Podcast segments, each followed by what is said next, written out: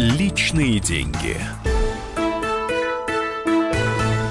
Здравствуйте, уважаемые радиослушатели. С вами э, Бузгалин Александр Владимирович, э, профессор, директор Института социоэкономики Московского финансово-юридического университета. И беседуем мы с вами, как всегда, в рубрике «Личные деньги», в программе «Личные деньги» о самых больных, самых сложных, самых важных проблемах нашего с вами экономического бытия. Вот видите, какое я мудрое словечко запустил. Ну, все таки что делать? Сказывается привычка читать лекции в университетах, в том числе вот в МФЮА, э, да и и не только. Давайте вернемся к темам, которые мы обсуждаем на протяжении последних недель. Эти темы э, волнуют каждого из нас, потому что затрагивают большую часть нашего общества. Темы, к сожалению, очень высокого уровня социальной дифференциации, темы широкого слоя бедных, а то и просто нищих в нашей стране, темы экономической стагнации, того, как решать эти проблемы. В предыдущих передачах э, одна из них была совместно с Олегом Николаевичем Смолиным, депутатом Государственной Думы, профессором, даже более того, академиком Академии образования России. Мы говорили о бедности и нищете, об их масштабах, о их природе, причинах. Э, потом я посвятил свой эфир разговору о том, как можно решать проблемы преодоления бедности и снижения социального неравенства в стране. Напомню, основные шаги, которые были тогда названы, они очень хорошо известны. Это увеличение общественного пирога прежде всего, а уже потом более справедливое его распределение. Для увеличения этого пирога нужны шаги, которые опять-таки хорошо известны. Огромные природные богатства России, которые приносят природную ренту, могут и должны использоваться для развития экономики страны в целом, для решения общественных задач, а не только для обогащения узкого слоя бюрократической олигархической номенклатуры. Общественный контроль за распределением, экстракцией получением природной ренты в полном масштабе и ее направлением на общественные нужды. Вот одна из первых задач, простых и ясных. Напомню, рента – это то, что превышает не только издержки, но и прибыль. Бизнес может и должен получать среднюю прибыль, в том числе и бизнес, занятый в сырьевом секторе, но именно среднюю прибыль, а не сверхдоходы, не часть ренты. Рента – это доход от собственности. Собственность на нефть, газ, руды, лес и большую часть земельных ресурсов – эта собственность находится в руках общества. Так записано в Конституции Российской Федерации. Но, к сожалению, далеко не всегда реально рента от этих общественных ресурсов идет на общественное развитие.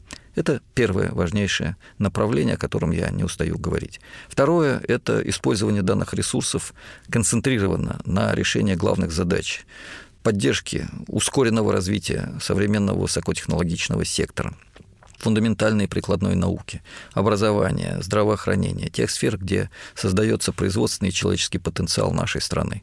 Для этого можно использовать и методы селективного регулирования, активной промышленной политики, стратегического планирования.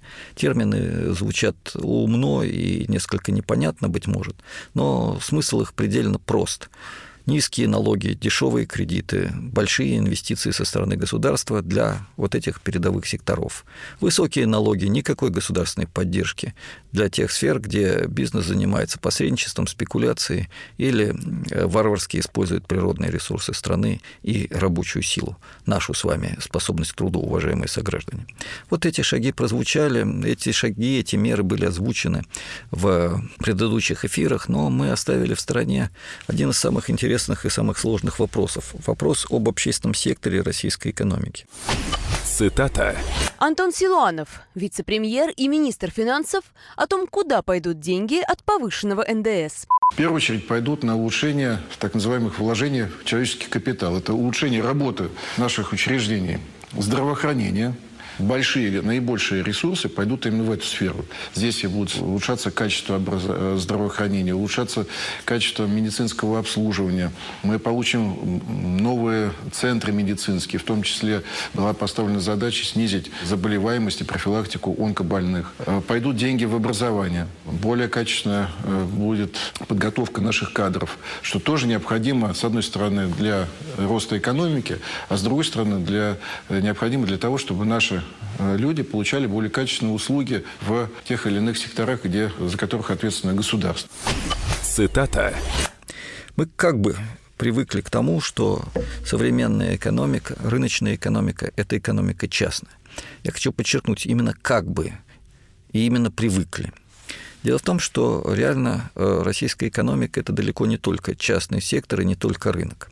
В ней есть и общественная часть, э, та часть, где создаются общественные блага, создаются в рамках общественного сектора, создаются людьми, которые являются в той или иной форме государственными служащими. Давайте посмотрим внимательно, что это за сфера такая, и почему она столь важна, и почему о ней столь мало говорят. Ну, на последний вопрос, наверное, мне придется уже отвечать во второй части нашего эфира, а вот о первой, о том, что это такое, я хотел бы поговорить специально. В качестве примера для начала я хотел бы взять э, любую из скандинавских стран, а уже потом обратиться к России. Почему в качестве примера? Наверное, потому что в Конституции нашей страны, России, записано, что Российская Федерация – это социальное государство, а, пожалуй, наиболее развитое Э, наиболее эффективная форма э, социального государства, которая вообще существует в рамках капитализма сегодня, это скандинавская модель, кстати, реализуемая еще и в Австрии и в ряде других стран. Безусловно, там далеко не все идеально. Э, более того, для этих стран характерна стагнация, но стагнация на совершенно другом уровне и другого типа. Пожалуй, все-таки по сравнению с Россией это будет развитием. Итак, о чем идет речь? Что такое общественный сектор в социальной экономике? Ну, прежде всего, это полностью бесплатное и общедоступное школьное образование и на 80% бесплатное и общедоступное высшее образование. Плюс система переквалификации, отчасти платная, но в значительной степени поддерживаемая государством и тоже бесплатная для работающего населения и, что особенно важно, для безработных. Это, пожалуй, ключевая часть э, общественного сектора. Почему? Да прежде всего потому, что для современной экономики, которую мы все чаще называем инновационной, и которая должна быть основана на использовании творческого потенциала человека, для этой экономики образование является основным сектором. Когда-то таким основным сектором для экономики была э, аграрная сфера, э, деревня, сельскохозяйственное производство. Вплоть до XIX века в большинстве стран мира играло ключевую роль. Начиная с XVIII века в Западной Европе, прежде всего в Англии, затем в США и во всех остальных странах мира решающим сектором стал промышленный, индустрия, Создание средств производства, машин, оборудования стало определять лицо экономики. Сегодня, и я берусь это утверждать, посвятив этому значительную часть своих исследований, и с этой позиции согласны очень многие ученые нашей страны и мира, сегодня такой сферой становится образование. Ибо именно здесь, в воспитании и обучении, в просвещении и формировании личности, здесь э, создается главный источник развития экономики, творческий потенциал человека. Подчеркну, это не только профессиональные знания, навыки и компетенции. Это еще и высокий культурный уровень, личностные качества человека, открытого к диалогу с другими людьми, открытого к видению проблем этого мира, социальных и технических, э, гуманитарных и экологических. Без этого творчески работать даже промышленные рабочие, не говоря уже об ученом или художнике, сегодня не может. А сегодня ученые, художники, инженеры, программисты создают общественное богатство, сравнимое с тем, которое создается промышленными и аграрными рабочими, занятыми репродуктивным трудом. Репродуктивный – это труд рутинный, где люди повторяют одни и те же операции, делают то, что, в принципе, могут и должны делать машины. Вот этот творческий потенциал человека формирует сегодня систему образования, ключевой сектор – в общественном секторе экономики, ключевая часть общественного сектора экономики. И включает это образование, напомню, целую цепочку от э, яслей и детского сада через школу, университеты, повышение квалификации, вплоть до дополнительного образования для пенсионеров. Ибо человек должен учиться всю свою жизнь, и только тогда он остается личностью, которая развивается, гармонично развивается. А это сама цель экономики – именно развитие человека, а не просто увеличение валового продукта, увеличение количества вещей, а то и просто финансовых агрегатов, финансовых активов, к чему сегодня часто сводится экономический рост. Вы не забыли, о чем мы говорим? Мы говорим об общественном секторе и об образовании как его важнейшей части. Мы говорим о том, что образование может и должно быть общественным, бесплатным и общедоступным в современной экономике, и это эффективно. Продолжим нашу беседу через несколько минут. Личные деньги. Главное аналитическое шоу страны. Михаил Зинович Юрьев, Михаил Владимирович Леонтьев, Илья Савельев. Это главтема. Они знают, как надо. Мы несем свою миссию выработать мысль о том, как должно быть. Программа «Главтема» на радио «Комсомольская правда». Слушайте в прямом эфире каждый четверг с 20.00 по московскому времени.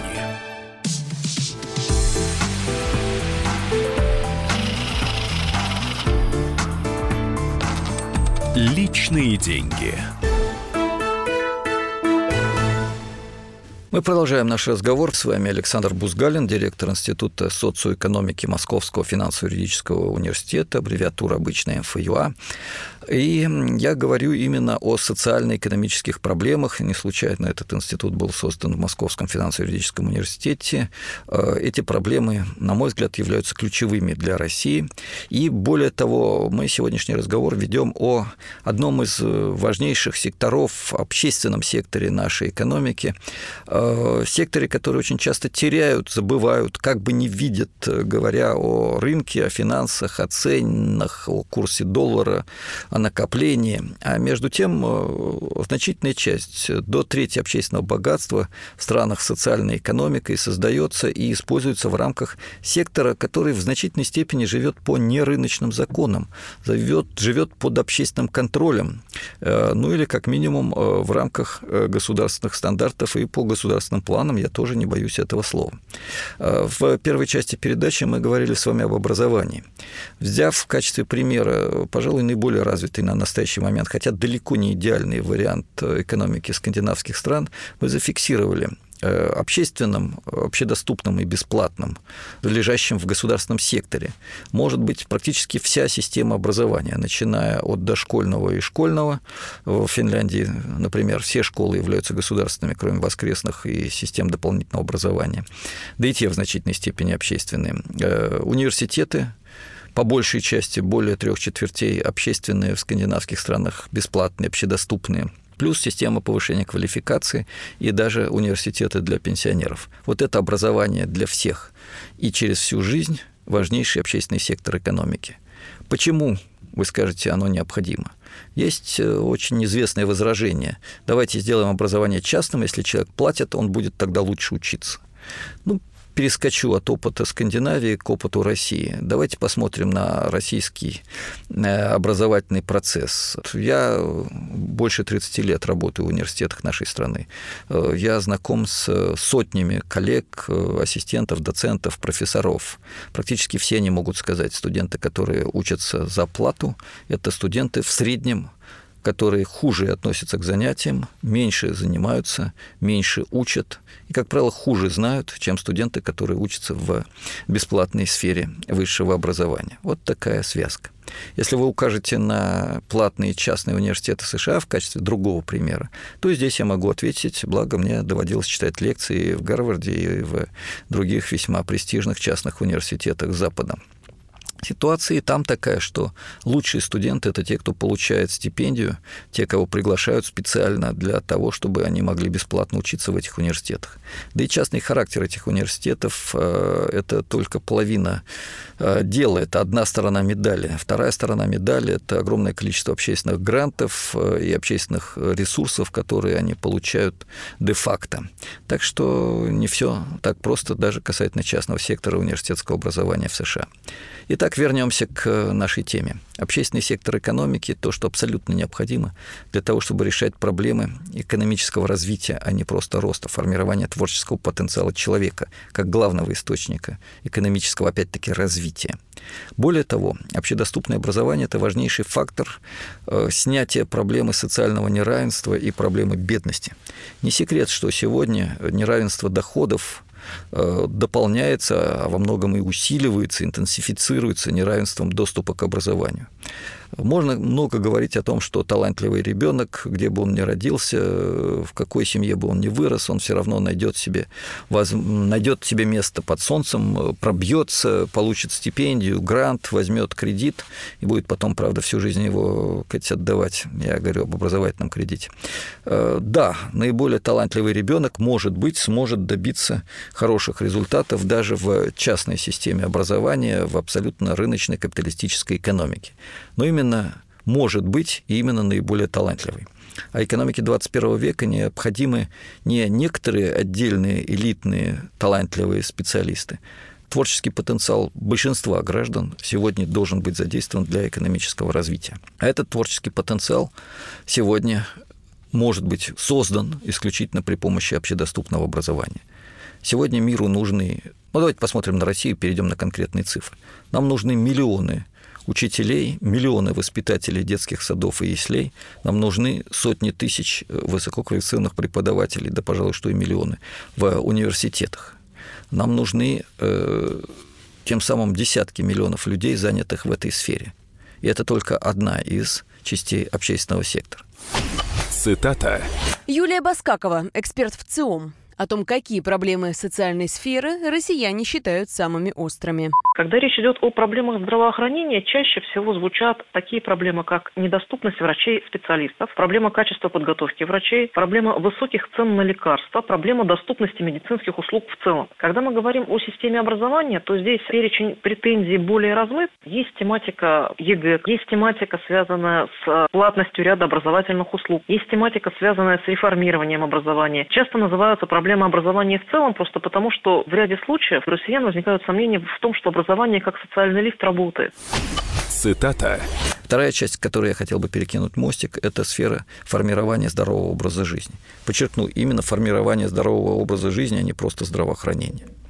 Опять-таки, социальная экономика – это экономика, в которой эта система является общедоступной и по преимуществу бесплатной. Тот же скандинавский капитализм предполагает систему страховок, которые обеспечивают каждому гражданину возможность получения почти всех основных услуг здравоохранения на бесплатной основе. Моим коллегам доводилось сталкиваться, даже будучи иностранцами, с тем, что тебя сначала обслужат, сначала помогут избавиться от проблем, а уже потом спросят, есть ли у тебя страховка. Если нет, то в крайнем случае просто так отправят назад тебе на родину. Если же ты гражданин страны, то проблема решается автоматически вообще. И качество этого здравоохранения не ниже, чем в Соединенных Штатах Америки по признанию э, Всемирной организации здравоохранения. О чем идет речь? Речь идет о, опять-таки, системе, которая обеспечивает продолжительность жизни, ту, которая сегодня возможна и необходима для человеческого, социального и экономического прогресса. Это продолжительность жизни, исчисляемая 85 годами.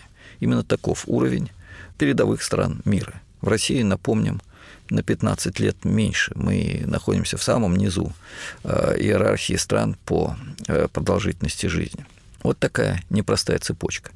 А у нас в стране, кстати, еще предлагают повысить э, пенсионный возраст до 65 лет мужчинам и 63 лет женщинам. Так, чтобы сказать, 40% вообще не дожили до пенсионного возраста. Те, кто доживет, прожили всего несколько лет. А потом благополучно. Да, грустная история. Ну да не будем э, уходить в эту тему, мы ее уже обсуждали. Э, система здравоохранения – это только часть общественной системы формирования здорового образа жизни. Общедоступный спорт – это то, что возможно и необходимо. Если бы ресурсы, которые мы потратили на создание бесконечных престижных объектов Олимпиады, чемпионата мира по футболу и так далее и тому подобное, мы использовали для создания спортивных объектов, я думаю, что в каждом маленьком городке, в каждом микрорайоне, едва ли не в каждой деревне у нас были бы не просто спортивные площадки, но бассейны, были бы э, дворовые клубы, э, у них были бы тренеры, эти тренеры получали бы хорошую зарплату и пользовались общественным уважением. Вот именно такой спорт от э, маленького ребенка до э, престарелого человека, которому этот спорт нужен даже, наверное, больше, чем детям, ну или не меньше, чем детям, это общественный сектор. Это то, где могут и должны быть заняты сегодня самые талантливые люди, формирующие нашу с вами здоровую жизнь. Только таким образом мы сможем повысить продолжительность жизни, а это задача, которую поставили перед нами высшие органы государства, при этом, правда, забывая, какими средствами могут и должны решаться эти задачи. И апеллируя к рыночно-частной системе, усиливая коммерческие начала в образовании и в здравоохранении. Напомню, по факту, в соответствии с результатами социологических опросов, до 40% услуг здравоохранения сегодня граждане России вынуждены получать на коммерческой основе, а качественные услуги здравоохранения почти исключительно. Непростая ситуация у нас в стране с общественным сектором, и это мягко говоря. Итак, здоровый образ жизни, включая здравоохранение, медицину, спорт, с одной стороны, здравое образование через всю жизнь и для всех, с другой стороны, вот две важнейших сферы общественного сектора экономики. И это не личные деньги, но это личное качество жизни каждого из нас с вами. Поэтому я счел для себя более чем уместным говорить об этом в программе, которая носит довольно рыночное название, название «Личные деньги». У нас осталось всего минута до конца эфира, поэтому я позволю себе напомнить свои вопросы, свои реплики, свои критические замечания, предложения. Вы можете адресовать порталу «Комсомольской правды». У нас не всегда э, появляется возможность работы в прямом эфире, уважаемые радиослушатели. Вы можете адресовать свои соображения мне на мою личную почту бузгалин собака mail.ru. А после небольшого перерыва мы с вами продолжим разговор об общественном секторе, который не исчерпывается здравоохранением и образованием. И я в десятый раз задам вопрос, который обычно адресуют мне. Я его тоже сам себе адресую. Вопрос вопрос о том, а где же взять деньги на этот общественный сектор. Обещаю ответить на него предельно четко и конкретно, но через несколько минут. Сейчас наш эфир заканчивается. Не переключайтесь, мы продолжим наш разговор. Личные деньги.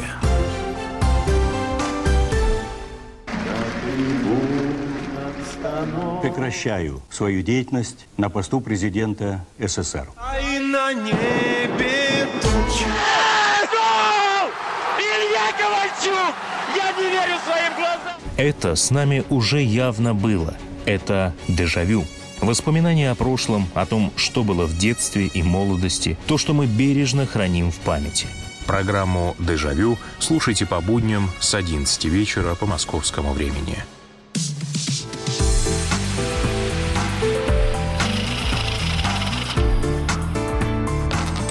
Личные деньги.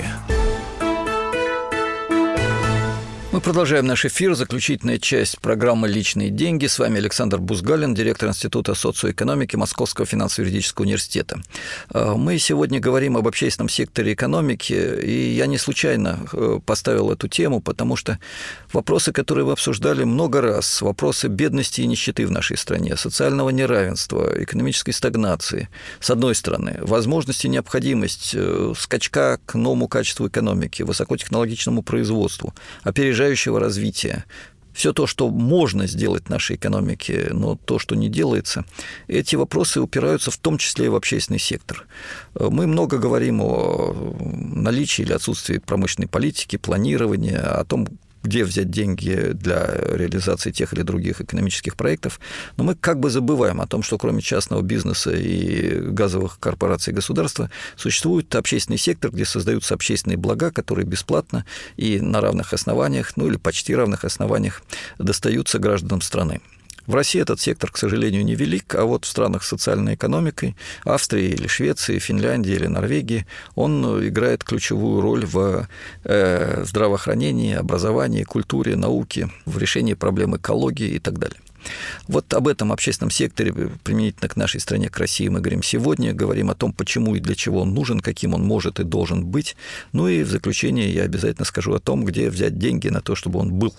Ну, немножко забегая вперед, скажу, что главные деньги для того, чтобы финансировать общественный сектор, как ни странно, создает сам общественный сектор. Это производительный сектор экономики, а не паразит на теле э, частного сектора. Но сначала о некоторых других сферах. Не только образование для всех и через всю жизнь, не только формирование здорового образа жизни за счет общества э, при бесплатности для каждого конкретного человека. Не только это. Общественный сектор – это еще и искусство.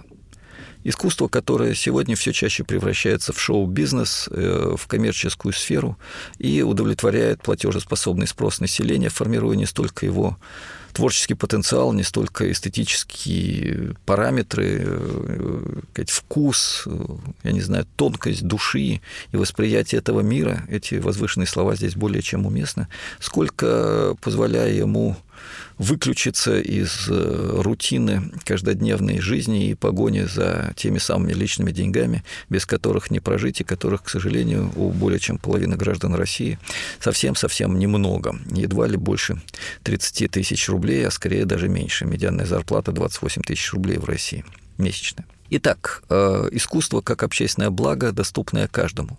Вот так ставить задачу мы не привыкли, хотя некоторые ростки этого в нашей стране есть. У нас есть общедоступные библиотеки, в них работают едва ли не героические люди.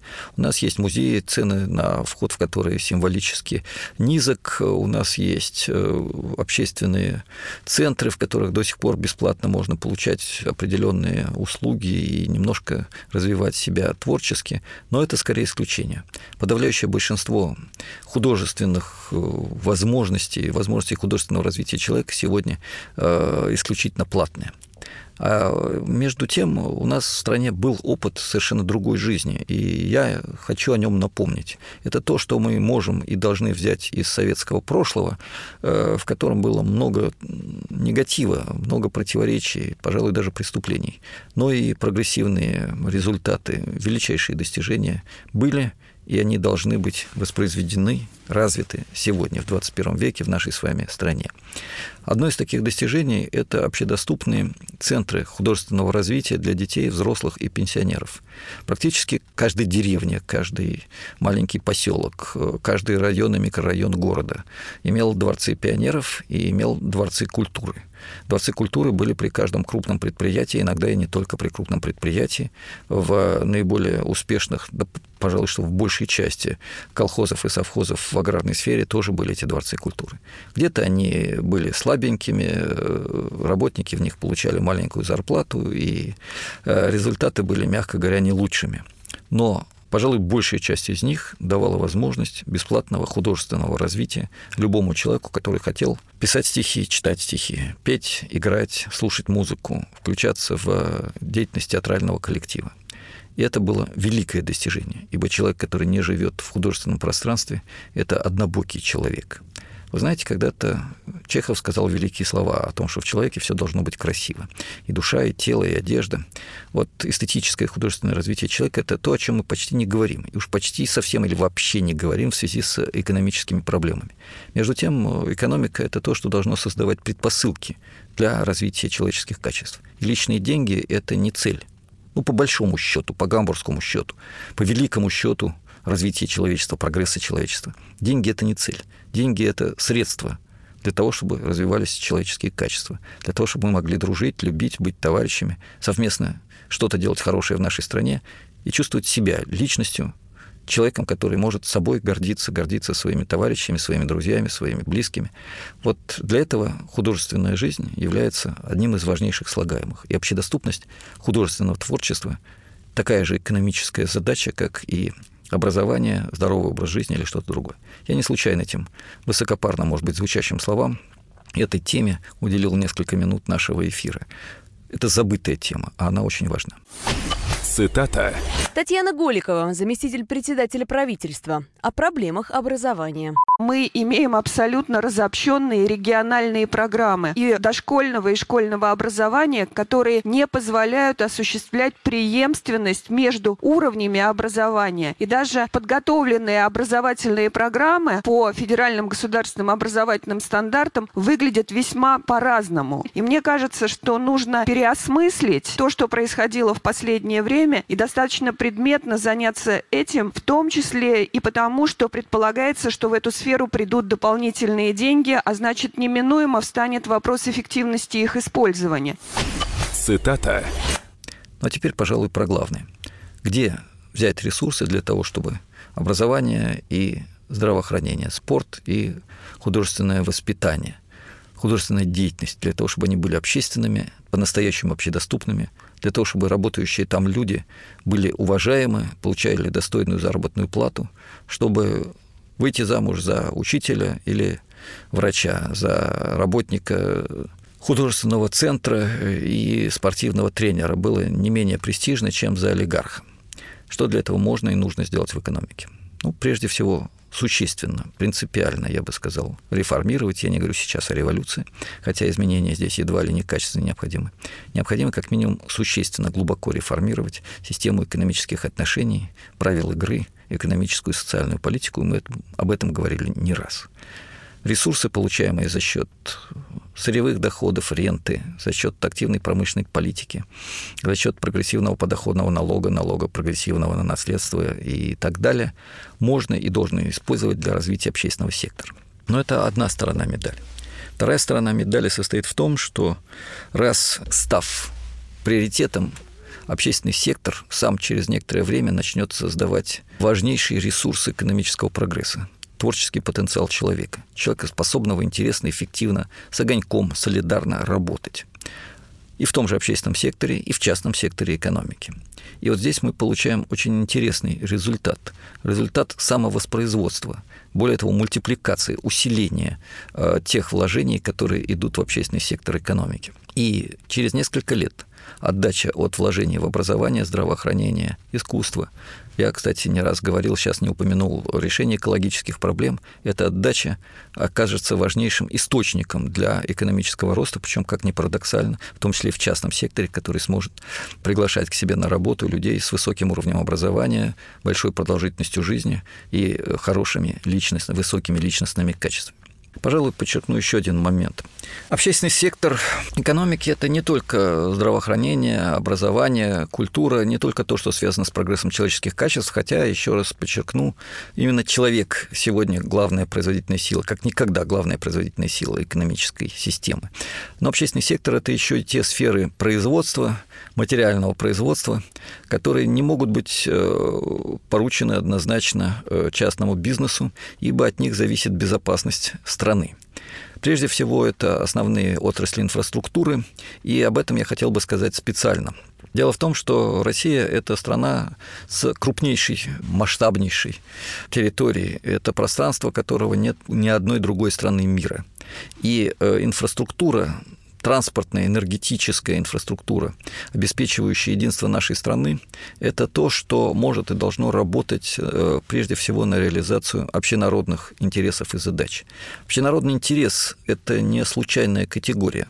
Когда-то надо мной посмеялся известный ученый, сказав, что ну да, такой у вас совокупный рабочий, такой совокупный дядя Ваня в совокупной кепке с совокупной пол-литрой, ну, выглядит, может быть, и смешно, но реально интерес нас с вами, как единого совокупного работника, гражданина, хозяина страны, существует. Это интерес э, в безопасности, это интерес в единстве нашего экономического, культурного, человеческого пространства, это интерес в экономическом развитии, это интерес в сохранении и приумножении природных богатств нашей страны. подчеркиваю, не просто не проедании, но при умножении природных богатств нашей страны. Это реальные, общие, единые интересы всех нас, граждан России. Да, сегодня ситуация здесь далеко не проста, но сначала о том, что должно быть, а может ли второй вопрос, хотя и очень важный, что должно быть частью общественного сектора для того, чтобы у нас была обеспечена безопасность, для того, чтобы мы жили в единой стране, для того, чтобы у нас было единое экономическое, социальное и культурное пространство. Ну, прежде всего, единая энергетическая система.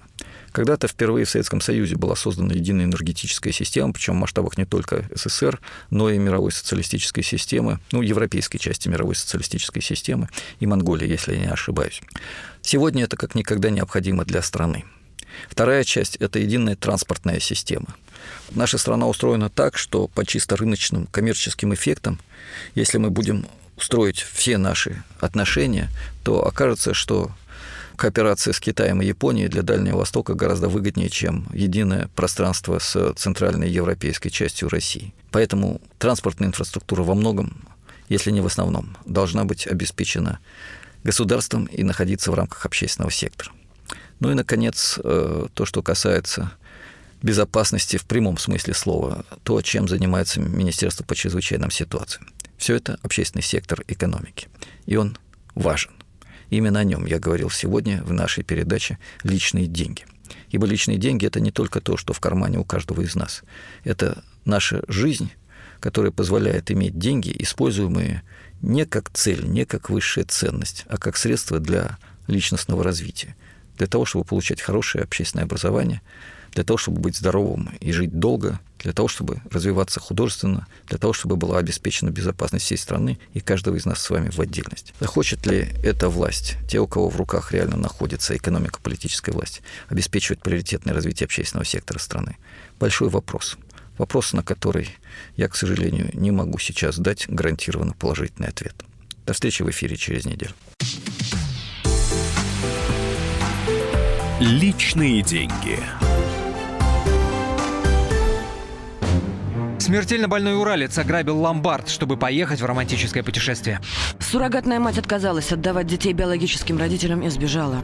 Две семейные пары заказали убийство своего бывшего шефа. Учитель 40 минут орала на семиклассницу за опрокинутый цветок. Итальянка собирается замуж за осужденного пожизненно русского убийцу. Никакой политики, никакой экономики. У нас особый случай. Только человеческие истории, которые никого не оставят равнодушными. В студии Екатерина Белых и Антон Арасланов. Слушайте по будням с 12 часов по московскому времени.